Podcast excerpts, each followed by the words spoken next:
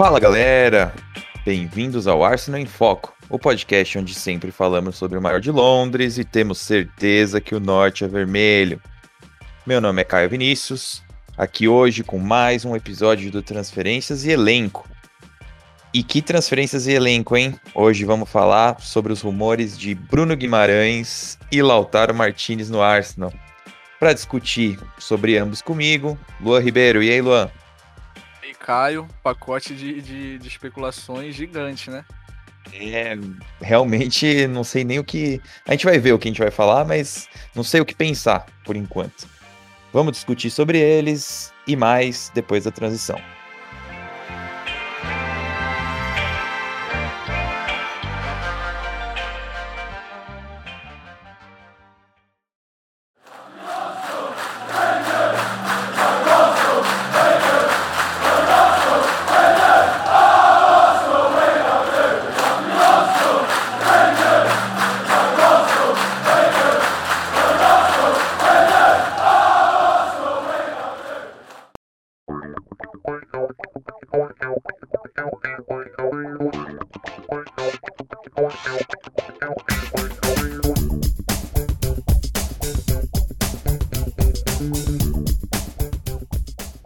Então, galera, vamos falar aqui um pouco sobre, primeiramente sobre o Bruno Guimarães. É, saiu o rumor é, na internet de que o Arsenal estaria interessado em, em, ver a situação do Bruno Guimarães com o Lyon. Mais um daqueles negócios que faria parte da, do pacote futebol francês em crise, clubes precisam de dinheiro da mesma forma como o Alwar tem sido especulado no Arsenal e em outros clubes, o próprio Camavinga tem sido especulado no United, diversos outros, outros jogadores têm sido especulados fora do futebol francês. Bruno Guimarães é só mais um que entra para essa cota. É, Luan, Bruno Guimarães é um jogador aqui que a gente tem familiaridade, porque tem joga na seleção brasileira, tem jogado nas Olimpíadas, é, no, no, nosso sub-23. É, jogou bastante tempo no Atlético Paranaense, até ganhou a Sul-Americana, enfim. É um jogador que o público conhece. Mas, pelo que, que eu, eu dei uma sondada, falei com alguns contatos que eu conheço, que acompanharam bastante a carreira do menino, ele é um jogador que tem uma que entrega uma versatilidade em campo muito grande. Se ele viesse para o Arsenal, como que você acha que ele deveria se encaixar no nosso time? Ou o que você esperaria dele? É, você acha que ele tem capacidade de entregar o que a gente precisa? Então, é, é um jogador que, como você disse, o, o, público aqui do Brasil conhece muito bem. Ele, desde novinho, está se destacando no Atlético Paranaense. Se destacou no Atlético Paranaense, aquele time que, que foi campeão da Copa Sul-Americana, que também revelou o Renan Lodge. É, saiu para o Lyon. É, foi, acho que no começo de 2020 mesmo, ali, pouco antes da, da pandemia estourar. É, foi por 20, é, 20 milhões de euros na época. Tô vendo aqui agora. É, é, chegou lá. É, acho que encantou muita gente, principalmente pelas atuações na, na Champions League contra o. contra o, o a Juventus.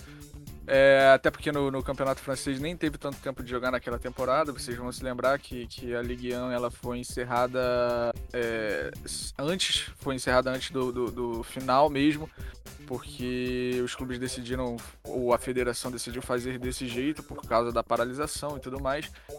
É, então, sobre ele em campo, é, eu acho que, que, é difícil hoje a gente encontrar, pelo menos aqui no Brasil, alguém que não goste dele. Eu acho que, que eu, eu, eu, na verdade, eu conheci essa semana alguém que não gosta, que não gosta tanto dele, o Otávio, que, que às vezes está aqui com a gente. E, e, e o Otávio, ele, segredinho aqui, ele torce pro Paraná, que é rival do Atlético. É, então eu não sei, não sei. Um pouco, um é, pouco então, parcial. É, é, não sei se, se tem alguma relação, né? Mas então, a gente foi, a gente já conhece ele, mas a gente, eu e, e, no caso você também decidimos dar uma olhadinha um pouco mais no que o jogador tem feito, no que ele é. E eu acho que, que eu tenho visto tanto na seleção olímpica agora ele tem jogado na base do meio de campo, no que muitas vezes é uma dupla de volantes, ele e o Douglas Luiz. É, no Lyon, acho que muitas vezes ele jogou assim também. E eu, e eu gosto desse tipo de jogador na base. É, e eu vou falar mais dele com a bola que é um jogador que, que ele tem muito do que você falou um tempo atrás também, que você. Não sei se você falou que gosta, mas já chegou a comentar desse jogador que, que recolhe a bola e, e faz o, o, o, time avançar. Recolhe a bola e faz o time avançar. Então não é. Não, é, é, é muito comum você ver o, o Guimarães se apresentar para receber um passe e já de imediato tá olhando para frente para procurar uma opção mais avançada. É um jogador que vai muito bem nesse passe progressivo. É um jogador que tem, tem que, que vai muito bem na condução. Isso aí, ele vai muito bem na condução. E outra coisa que chama muita atenção dele é eu não sei se você viu isso também, e isso até dá para ver em números estatisticamente, é, o percentual, é o passe longo desse cara. É, é, é, é incrível a capacidade dele que ele tem para receber e, e, e, virar uma bola para encontrar alguém no corredor, ou, ou, ou, só no mesmo corredor mesmo acionar alguém. É, é, um jogador que, que com a bola no pé me encanta muito. Ele tem uma. A, a gente até conversou sobre isso, a gente precisa ver um pouquinho mais sobre o poder dele de retenção. Mas é do que eu vi, eu acho que, que ele vai bem. Ele é um jogador que, que, que consegue contornar essas situações mais curtas, eu, eu acredito. E acho que é, é, é, o que eu tenho um pouquinho mais de dúvida é sobre, sobre ele no momento mais defensivo. E assim, a princípio digo que gostaria dele na base, mas como eu tenho essa dúvida, eu vou deixar para você também responder e me tirar essas dúvidas. Cara, difícil, né? Porque é um jogador é, como eu mencionei, bem versátil. É, então, eu fui conversar com um amigo que entende, Lucas Filos, um abraço para ele, grande torcedor do Atlético Paranaense e torcedor do United também, é, famoso no Twitter. Pessoal que não conhece, vá, vá segui-lo porque é conteúdo de qualidade. É, a impressão que ele me passou foi de que essa percepção em relação aos passes e a condução, o drible, isso não tem muito como a gente errar, sabe? É, realmente são pontos muito fortes do, do Bruno Guimarães. Tecnicamente du... muito privilegiado. É, exato. É, e aí a gente fica então com um pouco de dúvida em relação a como que ele se colocaria numa dupla de volantes, partindo do princípio do que o Arteta exige de uma dupla de volantes, que é ser resistente à pressão, conseguir distribuir a bola desde a base, é, progredir o jogo e manter uma compactação. E eu acho que isso talvez seja o mais importante para o Arsenal, porque é muito importante. Muitas vezes nos podcasts do final da temporada, o, o, o ouvinte pode ter visto eu falar que a gente tinha dificuldade de progredir o jogo, de chegar ao jogo, de, de chegar com o jogo na área do adversário, e sustentar pressão no último terço. E é muito importante que esses caras da dupla volância é, estejam prontos para retomar a posse de bola no momento em que talvez a gente desperdiçar uma posse no último terço ou que o adversário conseguir retomar a posse no último terço. Então a gente precisa subir essa linha, pressionar e a compactação no meio campo é, ela tem que estar tá aí exatamente por isso, não só para a gente conseguir é, conseguir cooperar com uma transição defensiva de forma correta, mas também para a gente conseguir recuperar a bola mais alta. E eu tenho essa preocupação em relação aos jogadores que atuam ali, porque é necessário que, que haja uma leitura de posicionamento muito boa é, para entender os momentos em que você sobe um pouco mais e encurta o espaço em relação ao adversário e também entender o momento em que você tem que ficar um pouco mais atrás e deixar os seus companheiros é, lidarem com a posse mais na frente. E a gente tende a ver que esses jogadores que são tecnicamente privilegiados, eles procuram afetar o jogo no último terço muito. Porque, porque eles entendem a capacidade que eles têm, primeiro. Segundo, talvez em alguns casos eles sejam mal instruídos. É, mas existem os casos em que eles simplesmente é, estão fazendo isso de forma. Eu vou colocar egoísta, mas não é egoísta no sentido ruim da palavra, mas é no sentido de que eles, eles não. Eles preferem é, ser um pouquinho mais é, rebeldes na hora de, de atacar e influenciar o jogo no último terço. E existem muitos técnicos também que não pensam é, com tanto pragmatismo essa questão da compactação da base e que vão deixar esses jogadores é, chegarem quase que dentro da área para afetar o jogo. A gente, eu acho que um exemplo disso talvez seja que mais me vem à cabeça seja o Pogba, porque ele é um cara que muitas vezes, quando joga na dupla de volantes, acaba deixando a posição dele é, vaga e vai e ataca mesmo e se posiciona para um chute de média distância e se posiciona para um passe tanto pelos flancos, combinando pelos flancos como na entrada da área. E muitas vezes o United sofre com isso. É, então, o Bruno Guimarães, tendo esse jogador que tem toda essa, essa facilidade com a bola, era isso que mais me preocupava. Então, a, o que o Filos me traz é que, sim, ele era esse cara do Atlético Paranaense, ele era esse cara que tinha um pouco mais de liberdade para jogar mais na frente, muitas vezes, para avançar com a bola, nem sempre jogar partindo da frente, né? Mas poder chegar na frente. Só que desde que ele foi para o Lyon, ele é um cara que tem jogado é, mais posicionado. Isso é uma coisa que a gente percebe também na seleção brasileira. Na seleção brasileira sub-23, ele já jogou de primeiro volante, em que ele precisava manter bem mais posição. E agora ele joga numa dupla onde o Douglas Luiz é o cara que mantém um pouco mais de posição, mas ele, ele não deixa é, o Bruno Guimarães jogando de segundo volante, não, não sobe tanto quanto ele subiria jogando numa trinca ou jogando de um meio-campista com liberdade. Então ele acaba, mesmo assim, mantendo certa compactação. E aí, isso aliado à, à capacidade dele de marcação, que é bem grande, na verdade, não é. É, é um, é um dos pilares do jogo dele também.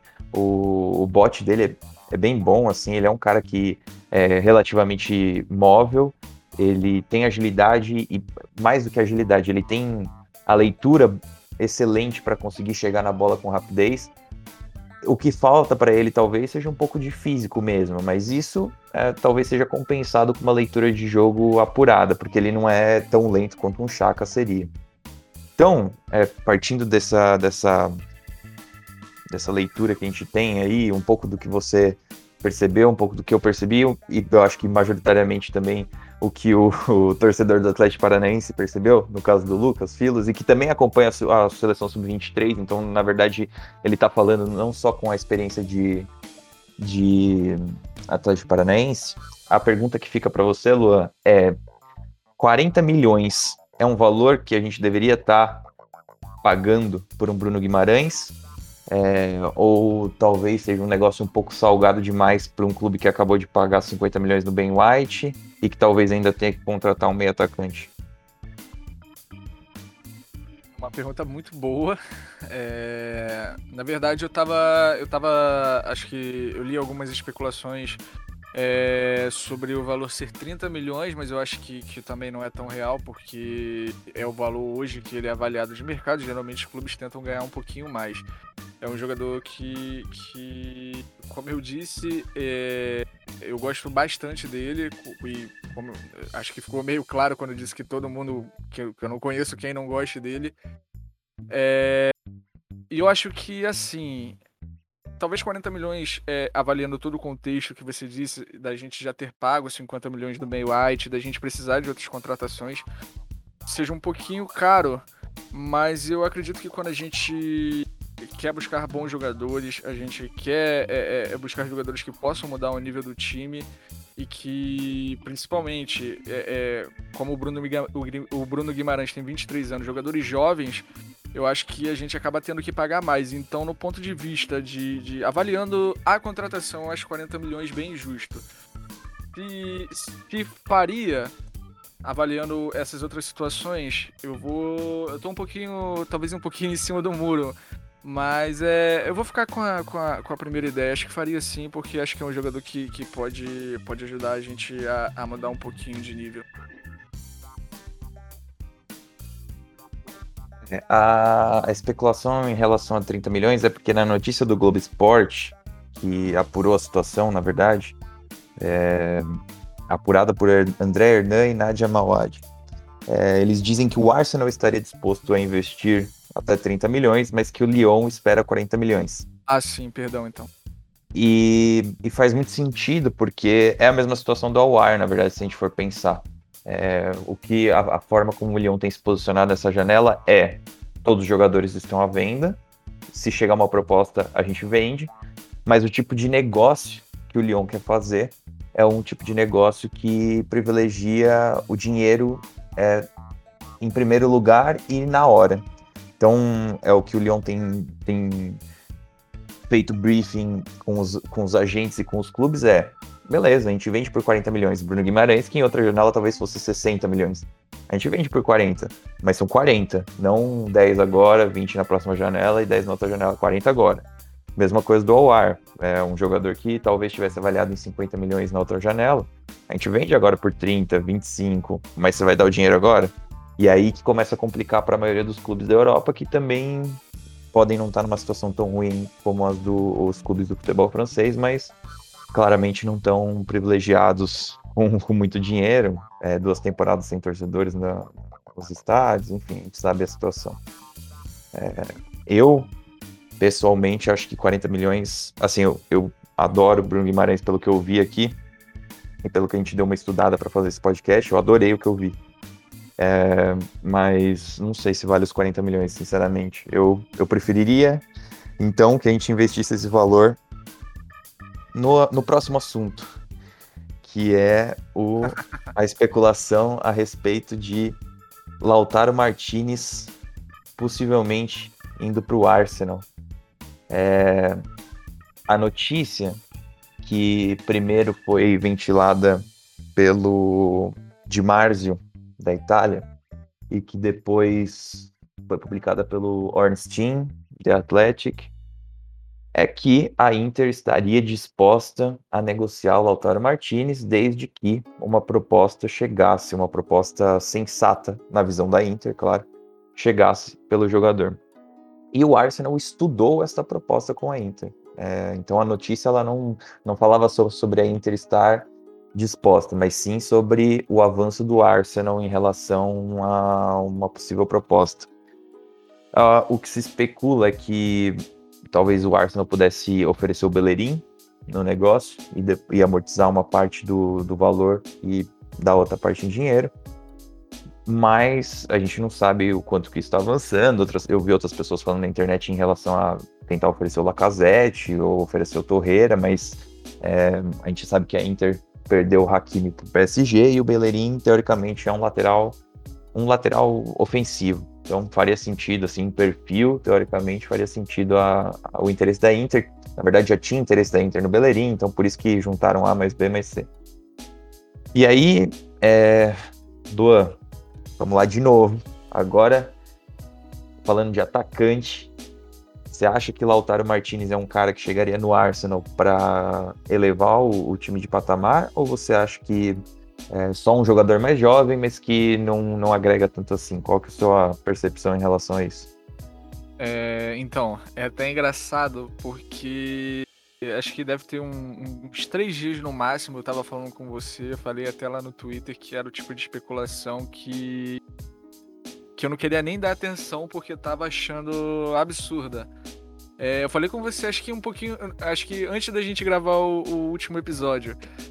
É, e aí, é, quem viu lá, é, é, assim, viu que eu fiquei maluco, porque é, em menos de 24 horas, em um momento eu tava falando que, que era loucura, e no outro, e acho que foi, acho que às 5 da manhã mais ou menos, que foi que o The Athletic soltou a notícia, eu tava maluco, super empolgado, porque agora a gente tinha uma, uma, uma fonte mais segura informando é, do interesse da Inter, do, não do interesse da Inter, mas da disponibilidade para vender. É, só comentando do que eu tenho visto de, de, de, especulação, de notícia, do que eu tenho lido, eu acho que eu tenho visto muito sobre a Inter não querer é, envolver jogadores é, numa troca, porque eles, queriam, eles querem, eles, eles aceitam vender o Lautaro, é, aceitam perder esse jogador importante, mas eles querem o dinheiro agora, porque eles têm problemas financeiros. Mas aí a gente. É, é isso aí é coisa para para eles resolverem lá, porque de repente é, é, até não faria sentido, por exemplo, eu preciso de um lateral e eu quero Bellerin, mas aí a gente não troca não, vocês me dão o dinheiro, sendo que eles vão ter que gastar o dinheiro no lateral. Só que também falam que, que hoje eles não, que, não querem comprar, que hoje eles estão mais é, interessados em, em, um empréstimo sem obrigação de compra, inclusive. Sobre o Lautaro mesmo, sobre o Lautaro mesmo, sobre jogo, é, é outro cara que, que a gente é, foi da, a gente conhece muito bem. É um jogador que eu conheço mais ou menos desde a, eu não, não sei precisar o ano, chuto 2018, 2018 ou, ou acho, acho que 2018. É, 2017, na Flamengo e Racing foi 2017. Não, não, não. É. Acho que. Não, acho que foi 2018, porque calculando aqui minha mente de. de é para quem. Acho que quem ouve aqui deve saber, sou flamenguista também. É, o Flamengo perdeu a final da Copa do Brasil pro Cruzeiro, acho que em 2017, e acho que eles jogaram a Libertadores em 2018. Que foi quando eles pegaram o Racing do Lautaro e do Cudê também. É, o Cudê aí, para o que treinou o Inter, agora treina o Celta de Vigo. É, pegou um grupo com dois brasileiros, o, o Vasco e o Cruzeiro. E assim, destroçou. Os, o, o garoto novo simplesmente veio no Brasil e destroçou os dois times. É, simplesmente destroçou, de verdade. Acho que contra o Cruzeiro ele tem um. Ele fez um. Lá na Argentina foi um hat-trick. É, cara, acho que desde de, de aquele momento ali dava para perceber que, que esse garoto tinha um negócio diferente. É um atacante muito diferente é um atacante que eu diria para você assim, eu não vou, não vou falar que faz tudo, porque por exemplo, a gente estava até conversando aqui, ele não vai fazer igual um Lukaku e segurar as jogadas com o corpo, mas ele faz praticamente tudo ali na frente. E, e eu estava até também comentando com você, ele é um jogador baixo, que ele tem para a posição é um jogador baixo que faz até gol de cabeça. Então, é um jogador que, vamos pensar um pouquinho, é, é, é um jogador que combina muito bem é tanto que acho que nos do, os dois momentos da carreira que ele mais se destacou foi fazendo uma dupla de atacante. É, é um jogador que, que tem uma, uma mobilidade que chama atenção, um jogador que tem essa capacidade de sair da área, de, de oferecer opção para passe, de oferecer opção para jogo, é, é, é, de receber de costas e de repente não fazer o contato físico, mas gerar um adversário é, é, de sustentar uma posse de bola do lado de campo, porque ele consegue, ele tem velocidade para receber ali, ele tem é, é capacidade técnica para driblar um adversário. É, e além de, desse jogo de costas, ele consegue. Ele é um jogador que tem uma velocidade e uma inteligência para fazer o, o, o é, movimentos de ruptura, para receber numa profundidade. E tem uma finalização muito, muito legal também. E outra coisa que, que eu que eu gostei bastante, que acho que, que se encaixa com o contexto do Arsenal, é óbvio que eu não acompanhei todos os jogos da Inter, acompanhei alguns é, e, e, fui me aprofundar um pouco mais agora no Lautaro essa semana. E, e eu não posso é, dar, com, é, dar essa opinião com 100% de, de precisão, mas é um jogador que, que me chamou muita atenção como ele é voluntarioso sem a bola como ele é muito. Ele, ele apresenta muita vontade na hora de pressionar um adversário, e acho que isso, de certa forma, pode encaixar com o contexto do Arsenal. Que a gente viu hoje, por exemplo, não era uma pressão. A gente viu hoje o Arsenal. É, no caso, a gente está gravando hoje, domingo, dia do, do jogo contra o Chelsea. A gente viu hoje o Arsenal é, é, fazer uma pressão mais alta, mas não tão agressiva o que não é o que talvez não, talvez não seja o caso exatamente dele mas é um jogador que vai, vai muito bem nesses momentos também.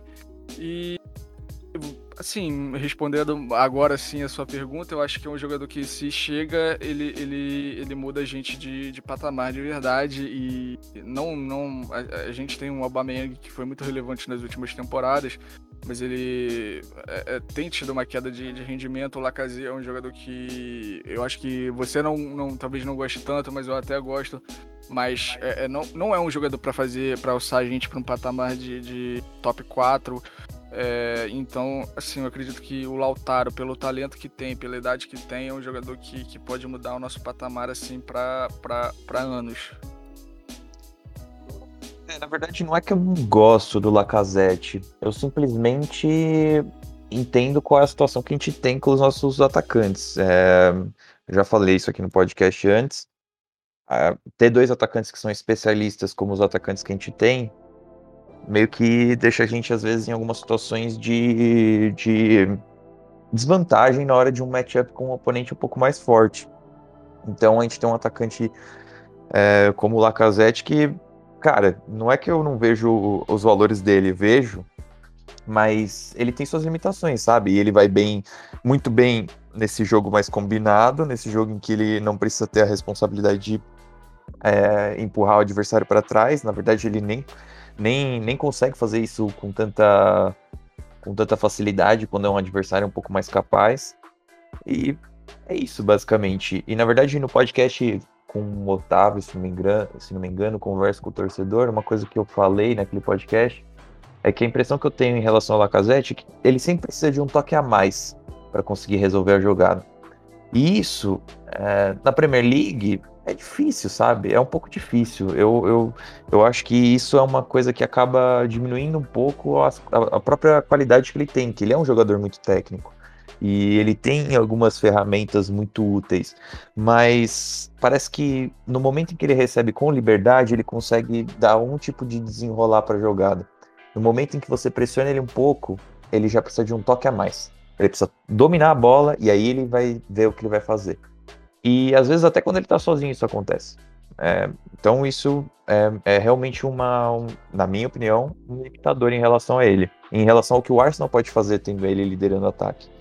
É, além disso, e aí não é culpa dele, mas assim, apesar de ele ser um jogador bem intenso, então não é intensidade, eu não tô cobrando dele que ele faça mais intensidade do que ele pode, porque ele já, ele já joga de forma intensa. Só que fisicamente, ele não consegue cooperar com, com a fiscalidade da, do campeonato, sabe? Então, ele pode ser o quão intenso ele for. Se ele não conseguir desenvolver aquele tipo de velocidade, aquele tipo de força, aquele tipo de, de, de, combate físico no ataque, ele não consegue, não é culpa dele, é a característica dele, é como ele é, o biotipo dele, enfim. Essas são as coisas que. E, e eu gosto do Lacazette, eu tenho uma camisa do Lacazette, inclusive. Porque tem outras coisas do jogo dele que eu gosto, mas. Assim, isso limita um pouco onde o Arsenal pode chegar. E o Aubameyang, apesar de. Eu acho que ele fica um pouco no outro espectro. Então, talvez ele limite um pouco menos a gente, porque ainda que ele é físico, sabe? E isso entrega muito na Premier League. E o tipo de fisicalidade que ele entrega é a fisicalidade da velocidade, da explosão. Então, isso é um, uma coisa muito boa. Mas ele, cara, é a, a, principal, principal característica dele é, vai muito melhor quando você tem espaço para ser explorado. E muitas vezes, num jogo um pouco mais fechado, ele acaba passando despercebido. E isso, para mim, não é tanto um problema, desde que o Arsenal tivesse é, jogadores jogando pelas pontas que fossem completos na forma como eles jogam. Então, que pudessem progredir esse jogo sem a gente depender do nosso centroavante. E quando a gente joga com Saka, Smith Rowe nas pontas, isso é ótimo. É, isso funciona, na minha opinião. É, o problema é quando a gente não joga com eles. A gente não pode considerar que um campeonato de 38 rodadas e, eventualmente, quando a gente vai jogando uma Champions League, que a gente tenha esses jogadores disponíveis para a gente a temporada inteira. Mas, enfim, eu acho que você falou tudo e um pouco mais ainda sobre o Lautaro, não tem muito mais o que escrever. E, e é isso que é, são essas características dele que me fazem crer que a gente precisa, entre pagar 40 milhões no Bruno Guimarães e ir atrás de um Lautaro, eu prefiro ir atrás de um Lautaro. Porque ele ele ele traz, ele dá pra gente uma, uma coisa que a gente não tem hoje, que é um cara na centroavância que pode fazer de tudo, não é especialista. Ele é um atacante completo. Então, você vai, ele vai tomar paulada antes de, de, de tentar se desvencilhar e, e, progredir? Vai tomar, pode ir para cima dele. O cara vai aguentar o tranco e ele vai resolver. Inclusive, se tem uma coisa que é o contrário do Lacazette, nesse ponto, e novamente, não querendo fazer a caveira do, do rapaz, do Lacazette, mas assim, se tem uma coisa que é o contrário, é só você ver qualquer compilação do, do, do Lautaro, como que ele consegue receber de costas de lado de frente, com marcação, e num toque ou numa ginga conseguir tirar o marcador. E, e sempre com objetividade, não é a, a, a finta por fintar. É, a gente não tá falando de um cara que vai fintar pro lado, a gente tá falando de um cara que tá progredindo o jogo.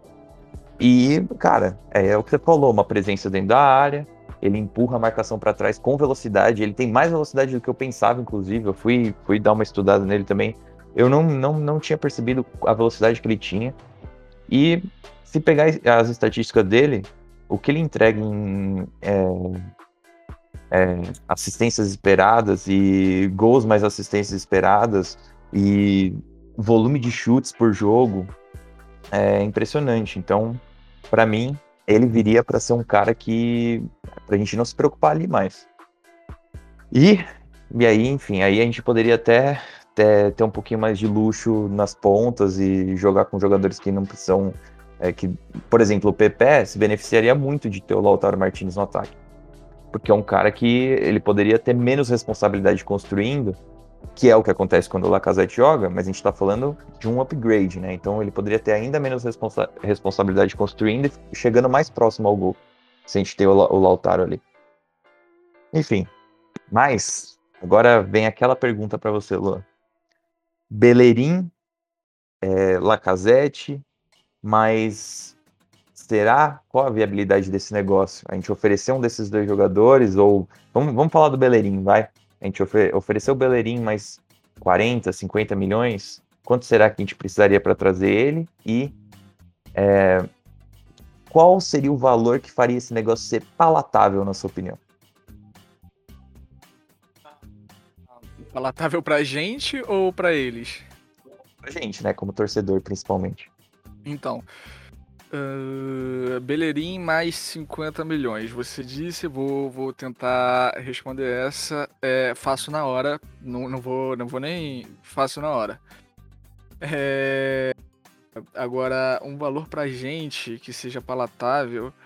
É, cara, eu ficaria muito feliz se, é, excluindo os jogadores, pensando mais em um valor seco, é, ficaria muito feliz se acho que a gente conseguisse fazer um negócio já na faixa dos 60 milhões. Eu acho que, que é, assim, é um jogador que, que eu até duvido um pouco é, que se, o, se, a negociação estiver rolando, que ele de repente do nada não desperte interesse de outros clubes é, que, que jogam a Champions League. Então, porque é, pelo menos para nós, esse garoto vai ser muito game changer. Então eu acho que assim, se a gente puder fazer um negócio na casa dos 60 milhões, eu, eu ficaria. Eu já ficaria muito feliz. Mas eu acho que a Inter quer, pelo, pelo que dizem, acho que é 70, né?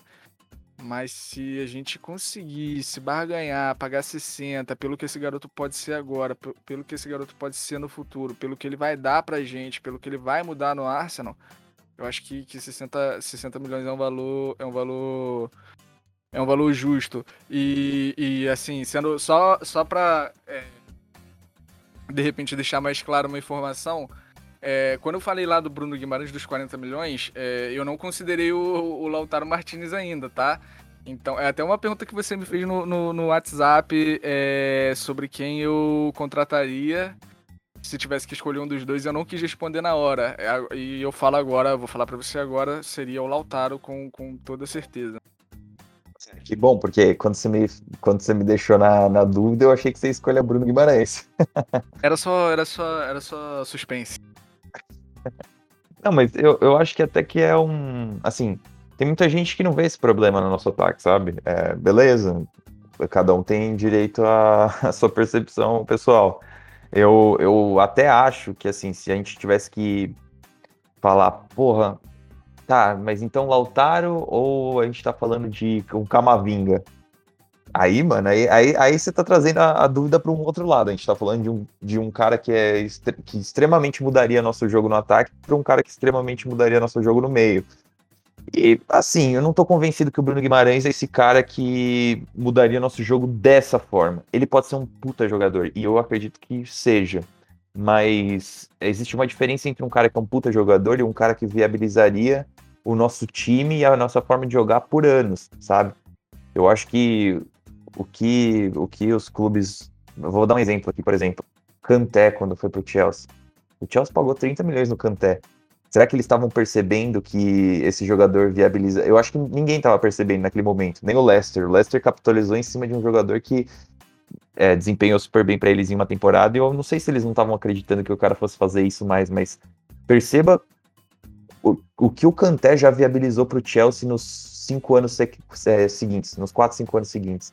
Então, a gente está falando de um, um Camavinga, se ele vem, ou um, é o mesmo exemplo do, do Lautaro, que a gente não precisaria se preocupar naquilo ali mais, cara, por anos, por anos. É, eu acho que. Não sei, cara. Eu não sei. É, eu entendo se alguém colocasse o Bruno Guimarães em prioridade acima do Lautaro, mas.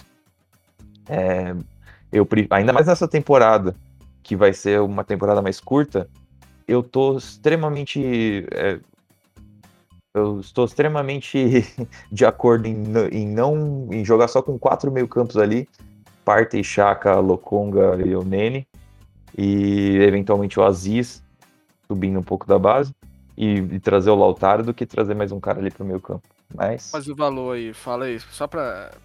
Você não Cara, eu acho que você, muro, você, jogou pra mim, você jogou pra mim assim e, e, e, não respondeu também. Esses são os privilégios de ser o host, né? Eu acho que eu acho que 60 é um pouco caro. Eu acho que 60. Não é que eu não pagaria, mas eu acho que o Arsenal não vai fazer esse negócio por 60. É, por 50, mais um jogador, eu consigo ver acontecendo. É, enfim. Ah, mas aí se for o caso de, de, de, assim, ah, tá oferecendo 50 e eles, ah, não, queremos 60. Eu acho que, que o Arsenal faria essa forcinha assim, dar, dar uma puxadinha para tentar. É que Porque, eu consigo é... ver isso muito relacionado com o um negócio do meio da meio atacante, sabe? É uma questão de ali de entender se o Odegar vai vir emprestado mais uma vez, se ele vai vir por um valor bem menor, ou se a gente vai ter que ir atrás de um cara um pouco mais caro. Então, se a gente tiver, se a gente tiver, se conseguir desenrolar alguma, ou se o clube entender já qual que vai ser o desenrolar da, da meia, oferecer 60, é, pode ser, cara, não sei. Depende de quanto o Arteta tá querendo isso também, Falo né, mais no caso de, já tá oferecendo 50 e ah, puxar mais 10 milhões, só para não, não, não deixar essa oportunidade passar. É, tem isso da oportunidade, né? Porque é um cara que o The Athletic fala até disso, que, que não necessariamente era uma negociação que estava planejada pelo Arsenal. E que não necessariamente tudo está planejado, só que eles também estão atentos a oportunidades. E esse é o caso do. Esse, e esse é muito caso do, do Lautaro. É uma oportunidade que, que, se realmente estiver rolando, é um negócio assim que, que não dá para deixar passar. É, isso é mais ou menos o movimento que o Chelsea fez na janela passada, né? É, isso foi bem, bem divulgado, amplamente divulgado não sei, talvez para o torcedor do Arsenal não, mas acompanha a Premier League, para os outros podcasts e tudo mais, e então o Abramovich ele tem esse perfil, e na verdade ele faz isso desde que ele assumiu o Chelsea, de não importa tanto quanto eu estou gastando numa janela, importa mais se eu estou é, aproveitando as oportunidades. Então, janela passada, se sabia que o Real Madrid não tinha dinheiro para levar o Havertz, e o Havertz, a prioridade dele era o Real Madrid. Então, é, e o Real Madrid queria, mas não tinha dinheiro. Então, o Abramovich foi lá e falou assim: não, dá o cheque aí, dá o talão. E trouxeram, sabe? E o cara marcou gol em final de Champions League. Então, é o que a gente está falando, sabe? É aproveitar a oportunidade. Se o Arsenal tiver com essa mentalidade, beleza, a gente vai começar a se posicionar como um, como um time que vai de frente para esses outros grandes é, elencos da, da Premier League. Então a gente vê isso várias, várias, várias vezes o Chelsea fez isso fez isso com o Hazard também. É, trouxe lá do, do, do Lille quando ninguém ainda queria pagar 30 milhões num cara que tinha uma temporada boa. O, o, o Chelsea foi lá e pagou. Então, e agora vai acontecer de novo. Na temporada que vem, o Haaland tem uma, uma multa. Por 70 milhões ele sai na temporada que vem. Ninguém tem dinheiro para contratar ele agora. O Chelsea vai lá e vai bater na porta do, do Dortmund e vai ver quanto que vai fazer. Ah, posso fazer por 80? Porque o Dortmund também, para eles, acabaram de trazer o Malen, o Isaac poderia voltar, acho que não, não vai, né? Agora que renovou o, o contrato, mas pro Dortmund também é bom, sabendo que na temporada que vem eles podem perder por 70, se o Chelsea vai lá e paga 80 e dá o Werner ainda em troca, sabe? É, então o Chelsea está fazendo isso. Se, o, se, essa for a mentalidade do Arsenal, que nem você está falando, e realmente isso estava na, na matéria do The Athletic, legal, mas não sei, não é muito a cara do Arsenal fazer abrir e sair gastando loucamente. É... Essa negociação já, já, é, ela toda já não é muito a cara do Arsenal. É, exatamente. Mas a gente tem visto muitas coisas mudarem, né? Então pode ser que pode ser que mude realmente. Melhor, não é, não é a cara do Arsenal nas últimas, nas últimas janelas, porque né, não, não muito distante a gente estava pagando, estava contratando, não, é, é, é agora parei para pensar, não é nem tão pouco tempo assim o Sanches, mas não é tão, não é tão e o PP também é, foi, foi bem caro, tudo mais. Sim, mas... não, e o, e o Aubameyang e o Lacazette veio por 50 milhões, seis meses é, depois é, não, o Arsenal pagou 60 milhões no Aubameyang. É, às vezes a gente fala como se o Arsenal não gastasse tanto, mas é, é, é rapaziada, a gente gasta sim, a gente só não, não, não ganha mesmo, tá? Talvez não gaste tanto quanto alguns outros, mas a gente, a gente gasta bastante sim. A gente só não tava gastando bem, né? Mas, é, é relativo, a gente, é, é, vamos lá, a gente não ganha. tá bom, Lu, é isso então. É, falamos aqui, abordamos. É óbvio, óbvio que se esse, esses negócios esquentarem, a gente vai falar mais sobre eles novamente. Mas acho Tomara. que todo mundo começar a semana aí ouvindo um pouquinho sobre Bruno Guimarães e, e Lautaro vai ser positivo. Luan, meu amigo. Começar quente a semana, vai, fala. Obrigado mais uma vez por ter participado. É... Abração. Não, obrigado você. E sempre aquele abraço. E quem quiser seguir lá para ver, ver mais besteira, para ler besteira, é Luan Ribe AFC lá no Twitter. Valeu, valeu. Valeu. É... Podem me achar no arroba AFC Underline Foco ou no arroba Cainho Vini. Agradeço mais uma vez. Até mais. Valeu!